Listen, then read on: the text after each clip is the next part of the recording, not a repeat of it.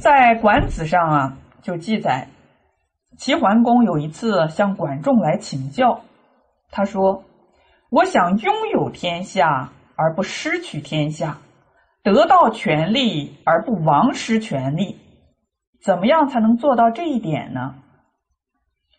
管仲回答说：“啊。”你要认真的考察人民所厌恶的，从而引以为戒。皇帝立明台之意，尧有渠氏之问，舜有告善之经，禹立建古于朝，汤有总结之庭。在皇帝的时候呢？他设立明台，让群臣在这里议论国事；尧设立渠氏，为的是让下情上达，主动去问人民有什么意见。舜的时候，在朝门外设立了觐见的旌旗；禹王的时候，在朝门外设立了觐见的鼓。汤王设立了一个能够使街头巷尾的议论意见都能汇总的厅堂。这些制度是干什么的呢？以官民肥也，都是来听人民的批评建议的。此古圣帝明王，所以有而勿失，得而勿忘者也。这就是古代英明的圣王之所以能够拥有天下而不丧失天下，得到权力而不亡失权力的原因。在这里呢，管子就是劝谏齐桓公，能够效法古圣先贤，主动的去听取民众的批评建议，这样才能够清楚自己的得失，使天下保持不失。那么齐桓公是否按照管仲的建议去做了呢？我们知道桓公成为春秋时期的第一位霸主，绝非偶然。在新序上记载啊，齐桓公去见一个叫季的百姓，是一个平民百姓啊，结果他一天跑了三次都没有见到季，跟从的人说。作为一国之尊、万圣之主，见一个平头百姓，一天来了三次都见不到，那也就应该就此作罢了，不要再去了吧。齐桓公怎么说的呢？齐桓公说：“，你说的不对。有德行的士大夫、读书人轻视绝路，因此他们也会轻视君主。”而那些不想称霸天下的君主，也会轻视有德行的读书人、士大夫。但是啊，纵然这位先生轻视绝路，可是我怎么敢轻视称霸天下呢？意思是说，我呀还是想称霸天下的，所以我不能够轻视读书人。结果怎么样呢？结果齐桓公一连去了五次。才见到了季。其他的人听了这件事啊，都说齐桓公对于布衣之事都能够如此的尊敬，那对于一般的诸侯国呢？对于一般诸侯国的国君呢，肯定会更加的尊重。所以这些人都纷纷的来朝拜。对于高高在上的君主而言啊。知道自己的过失不是一件容易的事，因为自己啊手握权力，自然有很多人为了争宠、争权夺利，来纷纷的谄媚巴结，所以君主每一天都听到谄媚的话、巴结的话、阿谀奉承的话、赞叹的话、肯定的话。而当一个人听这些话听得多的时候，就会洋洋得意，自以为圣明。所以怎么样呢？再有人来指出他的问题的时候，指出他的不足和过失的时候，他就很难接受了。贤明的君主要明白这一点，不仅要让百姓说话，宣泄自己的意愿，而且还要主动的去求取谏言，了解民情，要通过这些方式啊，充分认识自己施政的得失。《后汉书》上啊，也记载着杨震说的一段话。臣闻尧舜之事，见古谤木，立之于朝。殷周哲王，小人愿立，则喜慕改听。所以达聪明，开不讳，博采复心，尽极下情也。我听说啊，在尧舜的时候，进谏的鼓，可以批评的木牌，都立在朝门之外。为什么呢？让人们随时可以进谏。在周朝和殷朝的圣哲君王，对百姓的怨言，甚至是责备，都是洗耳恭听，有则改之，无则加勉。这样才能使自己耳聪目明。他们开放言路，让人们无所忌讳，甚至啊要去征求那些砍柴的平民百姓的意见，是下情上达。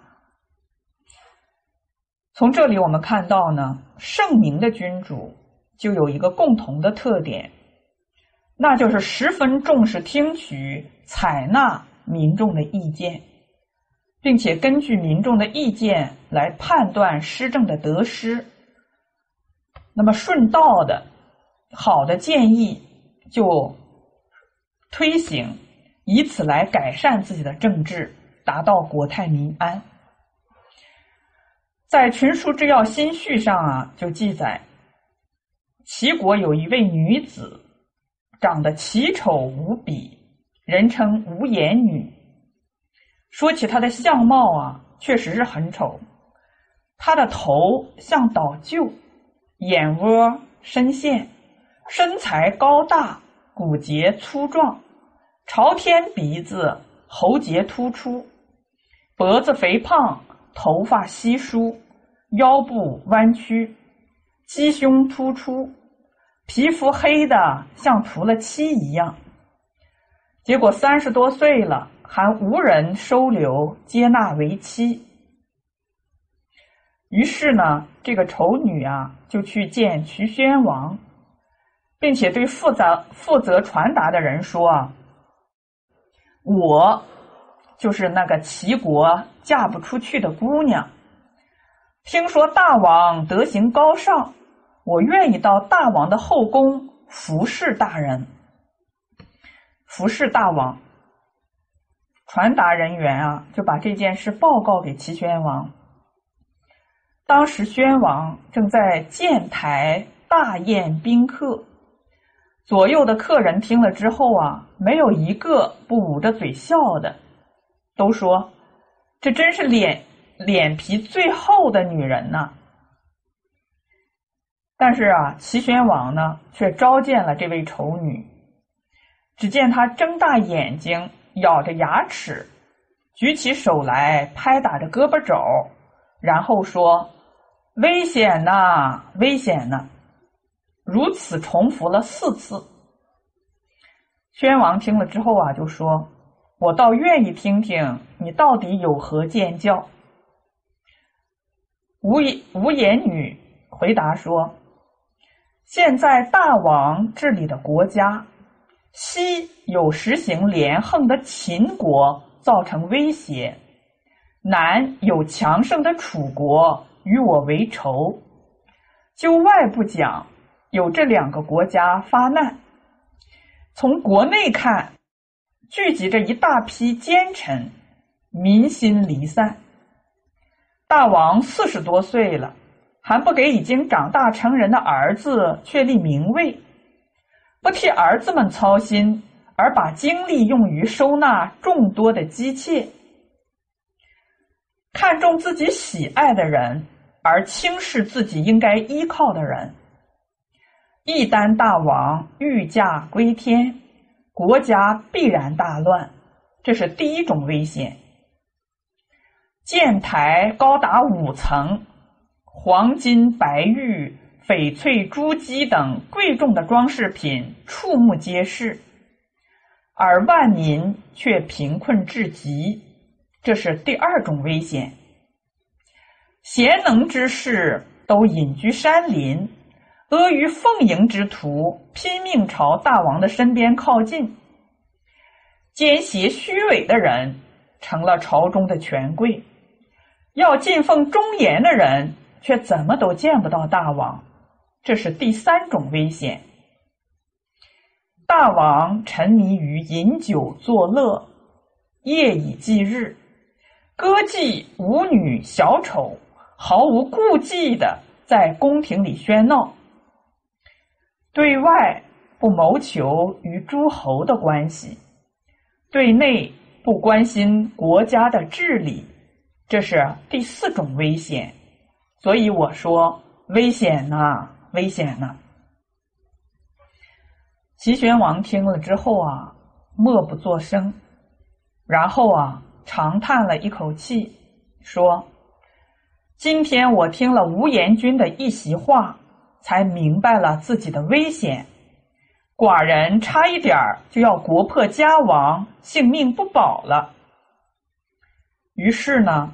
他立刻下令拆掉箭台，解散戏班子，罢黜逢迎拍马之徒，不再使用华贵的器物，并且挑选壮士良马来扩大兵力，充实国家的府库以及钱粮的储备，招纳直言进谏之士而不分门第的高低。并且选择吉日册立太子，拜无言女为王后，齐国因此国泰民安。所以在史书上都评价说，这都是归功于这位丑女啊。这个丑女的功劳何在呢？就是她一席话呀，如当头棒喝。把这个齐宣王给打醒了，进而从骄奢淫逸、歌舞升平的享乐生活中回头，把自己的心思啊放在治理国家之上，结果使得齐国大治。所以你看呢，身边有人能够指正自己的过失啊，使得这个国家呢从危难之中回头，能够啊走上正轨。并且实现国泰民安。我我们再看下一句，十六：大忌之身之恶而不改也，以贼其身，乃丧其躯。有行如此之为大忌也。这句话出自《群书之要》卷三十一《玉子》。这句话说啊，人生啊最大的忌讳，就是明明知道自己身上有过恶，却不能够改正，这会贼害自己的身心，乃至丧失生命。一个人有这样的行为，确实是人生的大忌。人有过而不改啊，确实呢，给自己啊招来灾祸。